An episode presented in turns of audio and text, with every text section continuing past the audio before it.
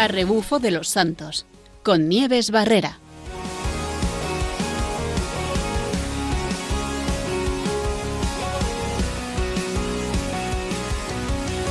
Tengo mis botas puestas, mi lámpara encendida y voy a proclamar que tú eres la verdad. Buenas tardes, de nuevo otra vez volvemos a presentar una ruta fantástica y nos volvemos a poner las botas y a proclamar la verdad.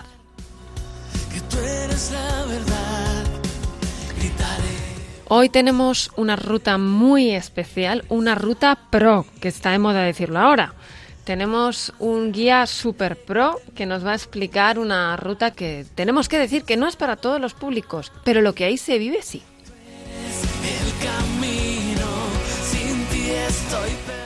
Subiremos cimas y veremos cómo vamos poquito a poco disfrutando de ellas. Eh, con- conoceremos historias de, esfuerzo eh, que llegan a coronar esas cimas. Y aprenderemos lo que significa la cruz.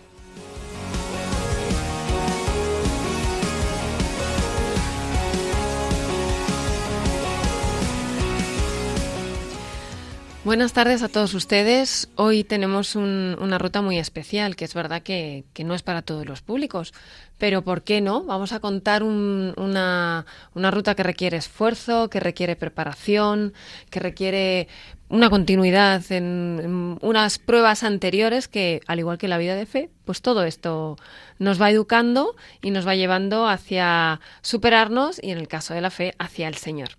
Y para ello tenemos con nosotros la suerte de contar con, con un guía de montaña. Contamos con Juan Cabrero Picó, eh, un hombre casado con dos hijos que apasionado por la montaña en todos los sentidos, que es capaz de tomarse una tortilla en el campo con su familia hasta escalar una pared o subir cualquier montaña que se le ponga por delante. Es licenciado en Educación Física y guía de media montaña y actualmente nada más y nada menos que profesor de formación profesional del módulo de guía de baja y media montaña. Eh, buenas tardes, Juan Cabrero, ¿cómo estamos? Buenas tardes, Nieves. Pues mira, ahí en el campo. Bueno, qué, maravilloso.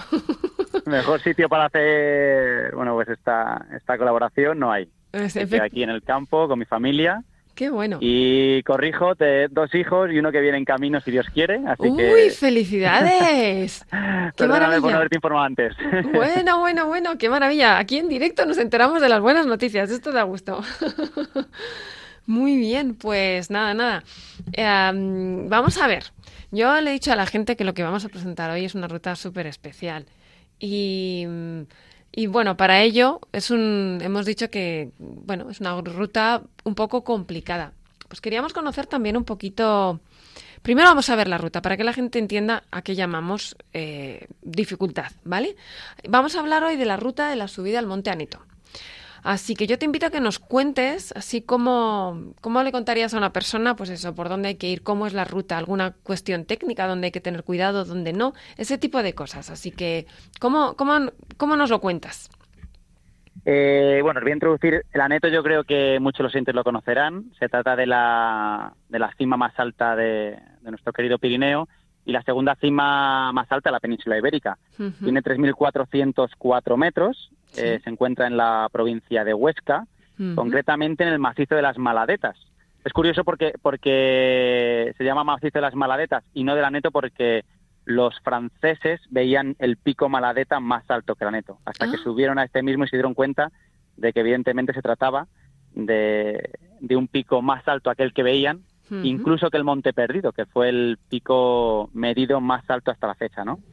Eh, la ruta que os voy a contar, o que sobre todo que hice experiencia yo de ella, no es la ruta normal, que sale de la Besurta pasando por el refugio de la Reinclusa y se accede a través del glaciar, sino que, que esta ruta que hicimos mi, mi mujer y yo Ajá, se llama la, la Arista Salenques Tempestades, ¿no? Menudo Eh, nombre, ¿eh? Sí, sí, porque sobre todo porque se accede a ella desde estas dos aristas, son dos aristas. El término arista es cuando, cuando las dos vertientes de la montaña se juntan en, en- en pasos estrechos, eh, bloques cimeros, bueno, pues un terreno ya de alta montaña. Y, y nada, y viene desde el pico Tempestades, ¿no? Bueno, todos esos, las cimas muchas veces hacen nombre a, a orígenes eh, en el cual los habitantes de los poblados veían en ellos como que los únicos que podían subir ahí eran los dragones y, sitios de brujería, ¿no? Ujú.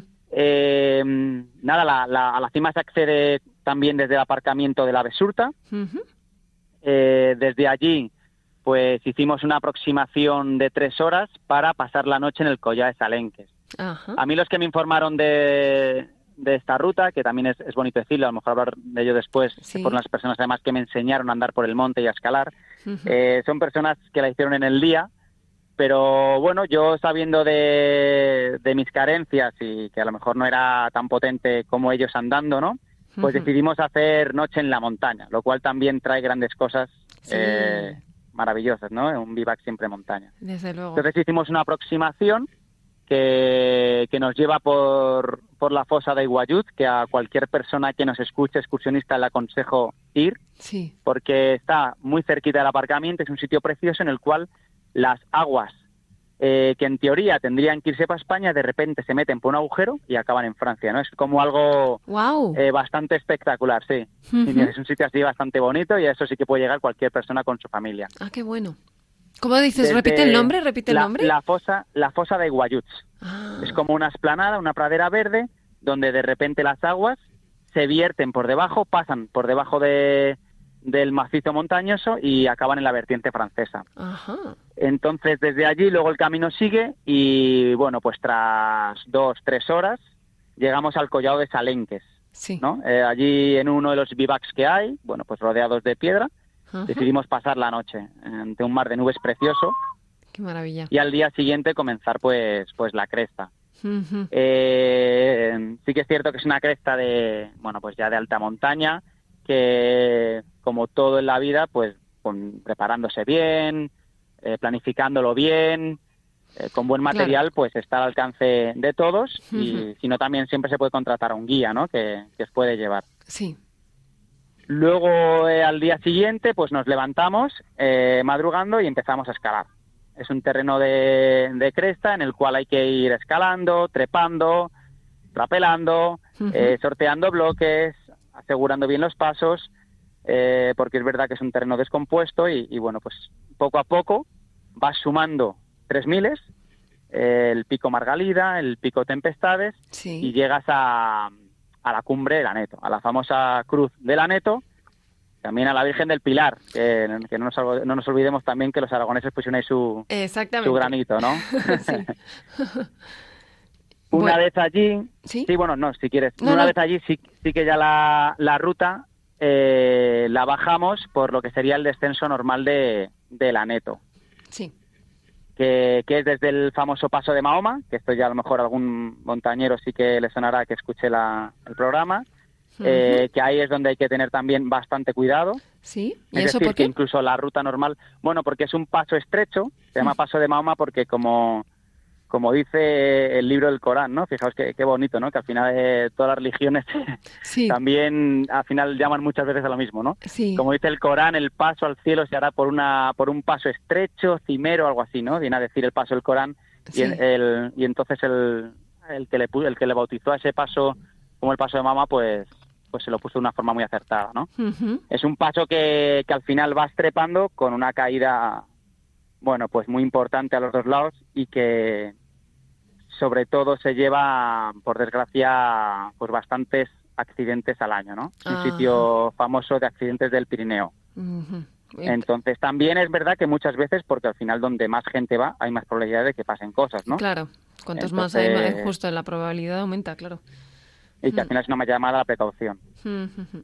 Luego la ruta baja hacia por el glaciar del Aneto, que es el, eh, la, la masa glaciar más grande que todavía queda en el Pirineo. Ajá.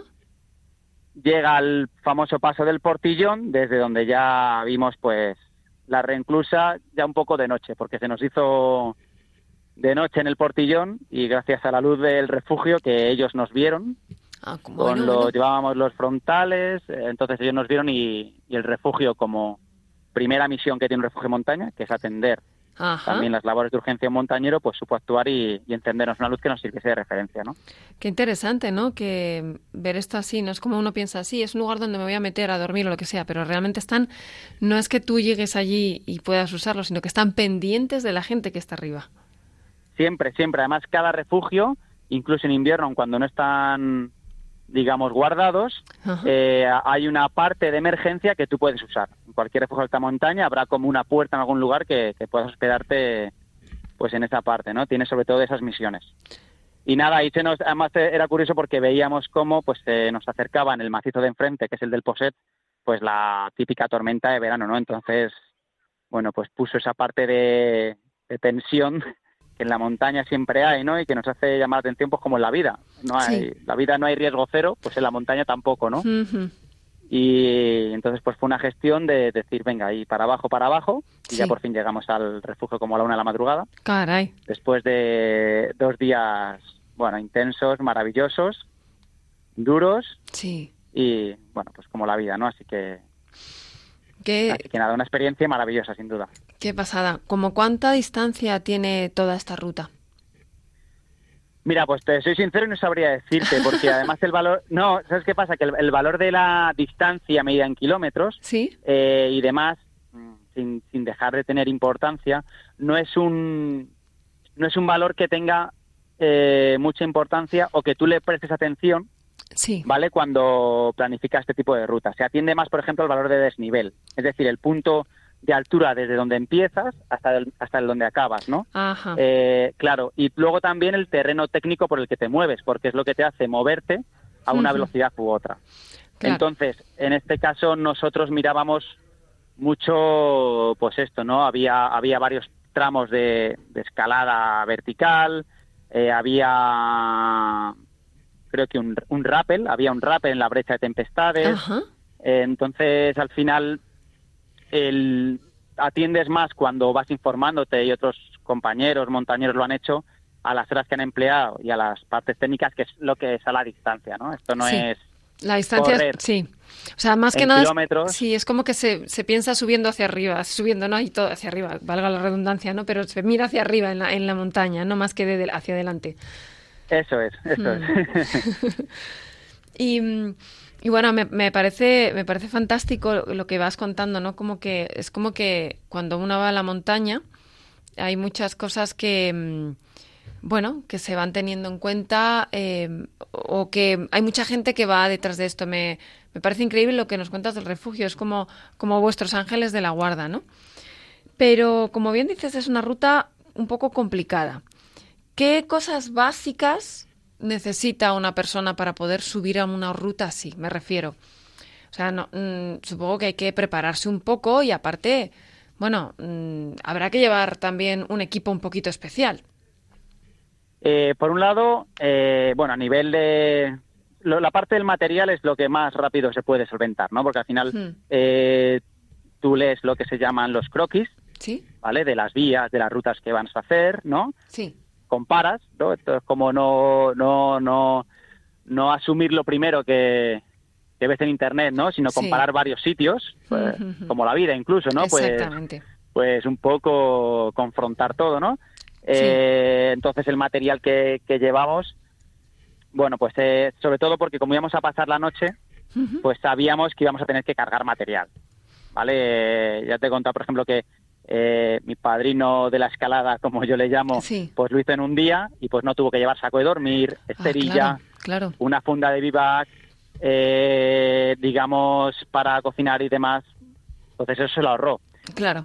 Lo que no tuvo es la noche, ¿no? La bonita experiencia de la noche y luego Mm. también porque iban muy rápido, ¿no? Yo nosotros en mi caso eh, llevamos toda esa parte de dormir, llevamos lo complicado de esta ruta es que te tiras dos días escalando por roca, entonces Sí. tienes que llevar eh, desde pues las dos cuerdas con las que íbamos, eh, todo el material para autoasegurarte en pared, bueno, no sé, a lo mejor a los a- suena lo que es un frien, lo que es un empotrador, bueno, material que tú pones en la roca Sí.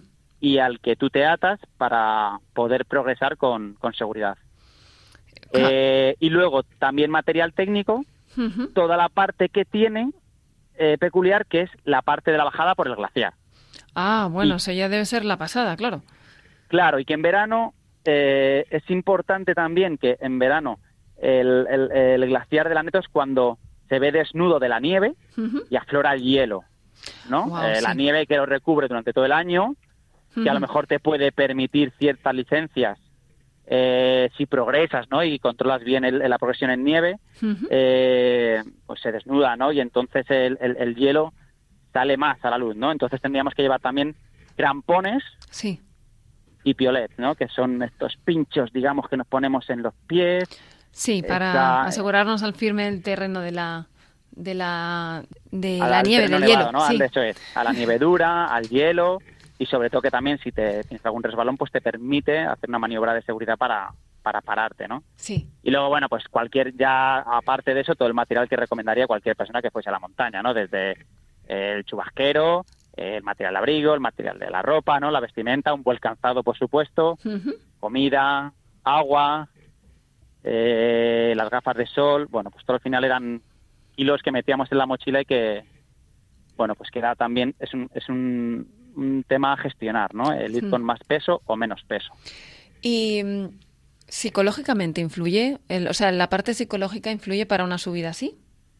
Bien, gracias por, porque me, me, me ha metido en la parte técnica, pero me falta un poco la psicológica y la, y la física, ¿no? Y a lo mejor Sí. incluso la experiencia, porque eso también es importante, ¿no? Sí, sí, Psicológicamente, por supuesto, porque, porque al final en muchos tramos eh, estás escalando con un- una caída detrás de ti, con un precipicio, gestionando, Wow. eh, pues sí, pues alturas a lo mejor de 100, 200, 300 metros, ¿no? Entonces, eh, evidentemente, si estás acostumbrado, es una ruta en la que es bueno estar acostumbrado a escalar.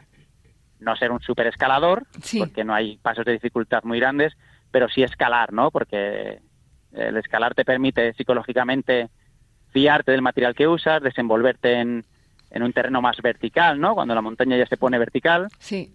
y entonces psicológicamente es importante a nivel por supuesto de esa parte física de aguantar el cansancio sabéis que a lo mejor estás sufriendo las Sí. incomodidades propias de, de la montaña de dormir Sí. en espacios reducidos Pero que si eso lo Eh, unes al miedo, además, es como una bomba, claro. total Claro. total total Claro, total claro. Qué Eh, y luego la parte física, que bueno, pues es básicamente pues esto, ¿no? Pues entrenar, eh, estar bien en forma andando, escalar también, bueno, pues un- con cierta solvencia para poderse moverte en alta montaña y al final esto se entrena, pues como todo también en la vida, haciendo cosas previas antes que te permitan estar preparado para llegar a esto, ¿no? Sí. hacer otras crestas más pequeñas, eh, otras montañas más fáciles, que poco a poco vas subiendo el listón y te permiten llegar a, a poder hacer este tipo de, de actividad. Vamos a hablar de este tema, pero si te parece, vamos a hablar en un, minutito también de esa, de esa cruz que hemos nombrado antes, porque me parece muy interesante, porque esta cruz puede coronar nuestras cimas. Y vamos a- pero volveremos ahora a hablar de todo esto que has dicho, que me parece sumamente interesante para aplicar a la vida. Vamos un minutito Fenomenal. a hacer un, un pequeño cambio de tercio.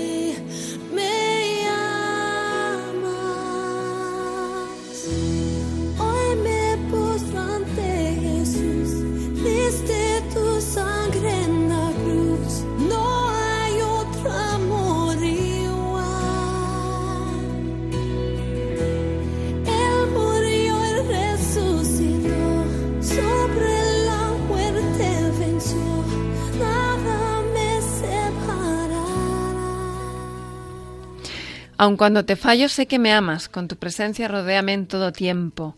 Hoy me postro ante ti, Jesús, diste tu sangre en la cruz.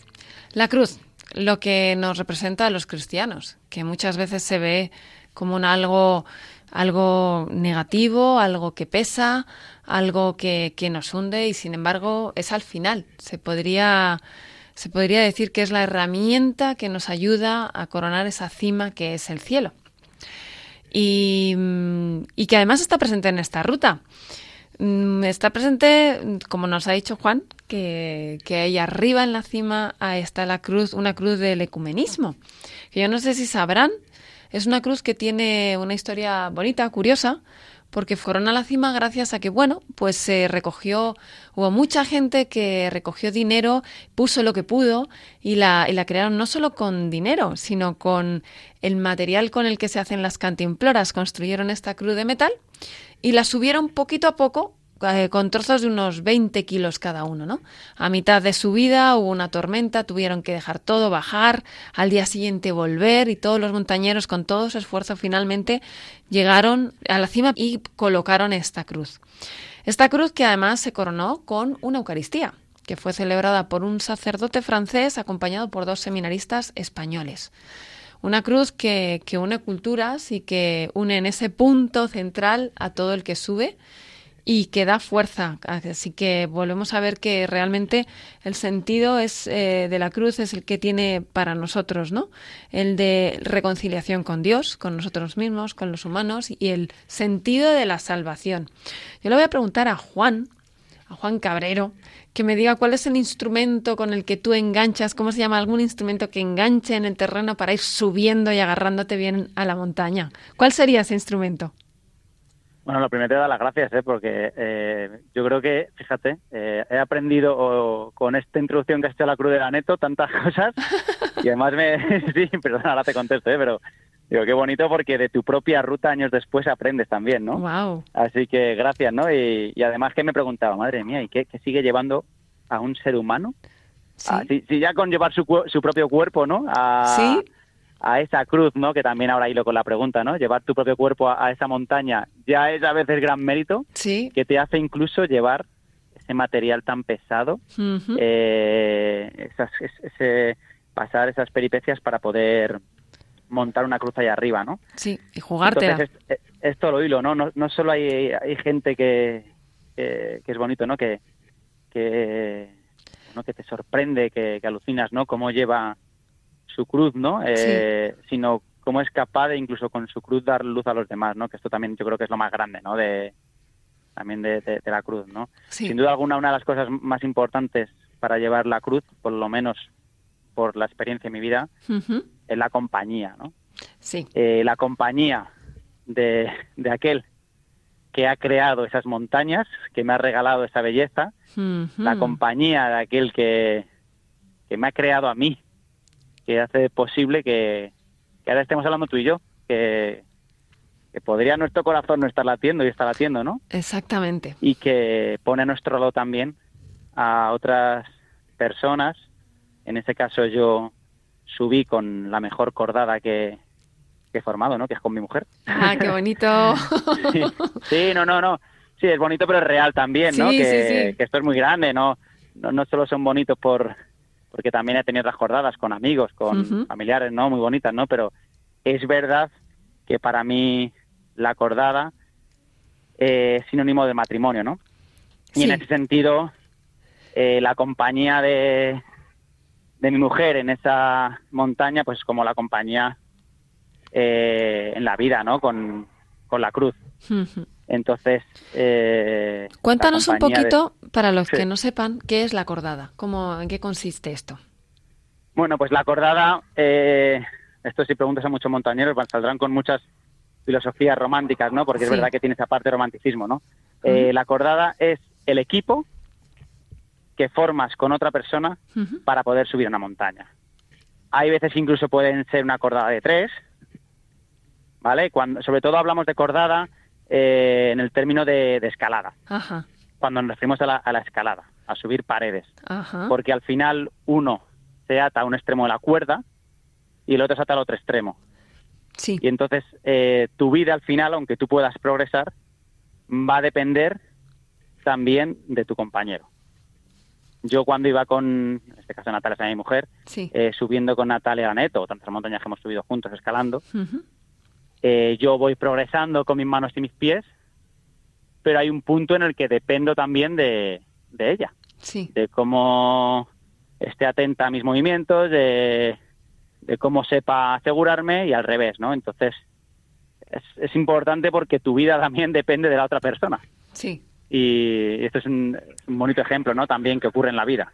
Desde luego. Y que así es también. Es decir, la, la vida de los hijos depende de los padres, la vida de... Es así todo el rato, ¿no? Que, que este símil de la montaña con la vida se da. Efectivamente, y es muy claro en muchas ocasiones. Y mm, nos estás hablando de, de, la belleza, de, la belle- de ponerse de- delante de, de mucha belleza. Yo cuando lo estabas contando, yo decía, me estaba situando ahí como sintiendo un poco esa grandeza cuando uno se coloca o en la cima divisando o a los pies de la montaña diciendo, tengo que subir ahí, ¿no? Em, es muy, muy cierto lo que dices, además es súper bonito el símil de la cordada porque es en los momentos difíciles, no solamente subir, sino hacer escalada, ¿no? Y mm, todo esto también es verdad que, mm, bueno, es que la verdad es que nos lo estás diciendo tú, o sea, al final esto es vivir la vida y cómo se vive desde la fe, ¿Qué- cómo puede ayudarte esto a vivir esta fe. Sí, sí, o sea, decirle. Bueno, ya por, por un poquito también con la corda que comentabas antes, Sí, eh, es- tiene esa parte, ¿no? De, de grandeza, de conquistar algo juntos, pero que también eh, ese día, pues, dormíamos apretados, esa parte que también hay que traerla, ¿no? Eh, Sí, cuando sí, haces sí. tus necesidades delante del otro, ¿cómo te ven? Eh, Pues ahí no estás todo lo guapo que quisieras, no estás todo lo... Ahí. Y eso pasas frío, el otro, eh, gestionar la comida juntos, ¿no? O sea, tiene esa parte también de tomar decisiones, que es como en la vida lo que también, cuando llega ese momento de cruz del que hablas, Sí, pues también se presenta ese momento de ocasión, ¿no? Que a veces la cruz también es, bueno, siempre también la cruz es, es una ocasión, es una oportunidad, ¿no? De, de crecer. Y luego de la belleza, ¿no? Es que comentabas, sí, pues evidentemente es, yo creo, ¿no? Hablo en boca de yo creo, cualquier ser humano, ¿no? Eh, es lo que nos provoca, ¿no? De, de la montaña, de la naturaleza en general, diría yo, sí, eh, o quizá de la realidad que tenemos delante, ¿no? Porque un- una sinfonía de, de un gran artista al piano, pues también provoca, ¿no? El, un, un gran cuadro provoca, ¿no? sí, Y en este caso, a mí, pues lo que me llama son las, sobre todo las montañas, ¿no? Eh, la naturaleza en general, pero las montañas en particular. sí, Y, y, y- y la belleza, eh, ya desde, desde joven es lo que me hacía cuestionarme, ¿no? Ujú. Eh, siempre le pongo a mis alumnos un ejemplo muy bonito, ¿no? Porque, fíjate, ¿no? Yo tengo alumnos, pues, es que con sus con distintas historias, Ajá, cada uno con su pasado, muchos que a lo mejor no se han encontrado con Dios, ¿no? Y, sí, y, y me preguntan, ¿no? Que, que, que porque cómo yo creo, cómo yo vivo esto, ¿no? Cómo yo en las montañas eh, pues me creo una cosa a la otra, ¿no? Y les pongo siempre el mismo ejemplo de que si ellos van por el monte y se encuentran un bastón, sí, ¿qué es lo que pensarían, no? Y me dicen, ah, pues, pues profe, que, que alguien ha estado aquí antes que yo, ¿no? Y digo, claro. y digo, pues cuando yo me siento y me pongo a contemplar, ¿no? Eh, delante de cualquier árbol, delante de cualquier montaña, ¿no? sí. Pienso que alguien ha estado ahí antes que yo, ¿no? Eh, me preguntaba, ¿no? Cuando era adolescente, ¿de dónde viene todo esto? Digo, joder, ¿de dónde viene todo esto, no? De, Sí. esto de, de- de dónde sale? Y esa belleza es la que, la que también te pone en marcha, ¿no? La que puso en marcha los primeros que decidieron subir a una montaña porque estaba ahí, porque querían hacer la cumbre, porque querían ver qué se veía desde arriba. Eso es lo primero que se Sí. movió, ¿no? A, a los primeros montañeros eh, a cruzar las montañas de una forma altruista, ¿no? No porque tenían que subir al rebaño o pasar de un sí. país a otro, claro, porque había que conquistar países, ¿no? Sino, sino subir porque sí, ¿no? Y de esto a mí también, pues, pues me sale esa llamada, ¿no? A subir a las montañas, a querer ir a rutas nuevas, a, a ver sitios nuevos, ¿no? Por esa belleza. Qué impresionante. Y además me permite también, de una forma u otra, pues intentar buscarla en, en mi día a día, ¿no? En las cosas que hago pues en mi día a día, con mis hijos, en mi trabajo y en mi familia. Que esa sí que es una ruta intensa y con es otra- llena de esa es subidas. otra montaña. esa es Claro. otra montaña. Esa es la montaña de verdad, de hecho. Exactamente, es la que es la que está, tenemos a diario, que es la, la, la de cada uno, ¿no? Eso es. Y mm, te iba a preguntar, porque en todo esto nos estás hablando de alumnos y eres guía de montaña y bueno, y nos hablas de que allí en la montaña tu vida depende también del otro. ¿Cómo, cómo se vive? O sea, ¿cómo- qué, qué supone ser un guía de montaña? ¿Qué, qué supone llevar a otros a esto? Porque es que tienes ahí un, un paralelismo muy bonito con tus alumnos, con la vida y con la ruta que es lo- la vida. Y, bueno, pues tú tienes ahí un, un, ¿cómo te diría yo? Un medio en el que, bueno, pues puede ser la acordada de mucha gente, ¿no? Totalmente, yo me siento muy afortunado, ¿no? Porque, porque la, la pasión eh, está en el día a día en mi trabajo. O sea, es decir, es, es algo que, que vivo, que además mis alumnos notan, ¿no? En, en cuanto a ser guía, bueno, pues, pues tengo esa fortuna. Bueno, soy guía humilde de media montaña, eh, no soy guía de alta montaña. Ojalá algún día también pueda hacerlo, ¿no? Aunque me he movido en territorio de alta montaña, pero ojalá un día- algún día también Pueda hacerlo, ¿no? Sí. Eh, y hay y hay dos cosas claras, ¿no? Que a mí me suscita, ¿no? Esto de ser guía, de llevar a mis alumnos o cuando llevo a otros clientes o cuando llevo, a, por supuesto, a mis hijos, ¿no? Eh, lo primero es que para ser guía antes me han guiado a mí. Qué bueno. Y esto también es un símil que, que, que- que siempre tengo en la vida, ¿no? Para ser padre, como Soy ahora, yo digo, madre mía, soy padre, pero este señor, si no me sé cuidar a veces a mí mismo, ¿cómo voy a cuidar de, de otro, no? Sí. Eh, pues he, he sido primero hijo, ¿no? Sí. He tenido que ser primero hijo. Eh, y para ser guía, para ser guía, a mí me han guiado, ¿no? Y luego también lo, lo más grande para mí de ser guía, de, de ser guía, ser guía de montaña y en este caso aplicarlo de forma más rutinaria a la docencia, ¿no? Con mis Sí. alumnos, no es tanto el acumular y atesorar cumbres, datos, ¿no? Que hablamos antes del desnivel, de las distancias, que también me gusta, ¿eh? Soy, me gusta mucho el deporte, he Sí. corrido carreras de montaña, bici, me, me gusta, ¿no? Sino el eh, ser guía es enseñar a mirar. Ay, qué bueno. Ser guía es enseñar a mirar, ¿no? Eh, cuando llega otoño, lo Mm. primero que hago con mis alumnos es retarles, provocarles a ver durante el mes de octubre en las rutas que tenemos, que a lo mejor estamos aprendiendo cualquier cosa técnica, les, les reto a ver quién me sabe encontrar algún boletus. Esta seta famosa, eh, riquísima, ¿no? Culinariamente Sí. pues les enseño, les digo un poquito cómo es eh, al pie de ruta y, y luego nos damos esa oportunidad juntos de buscar alguno, ¿no?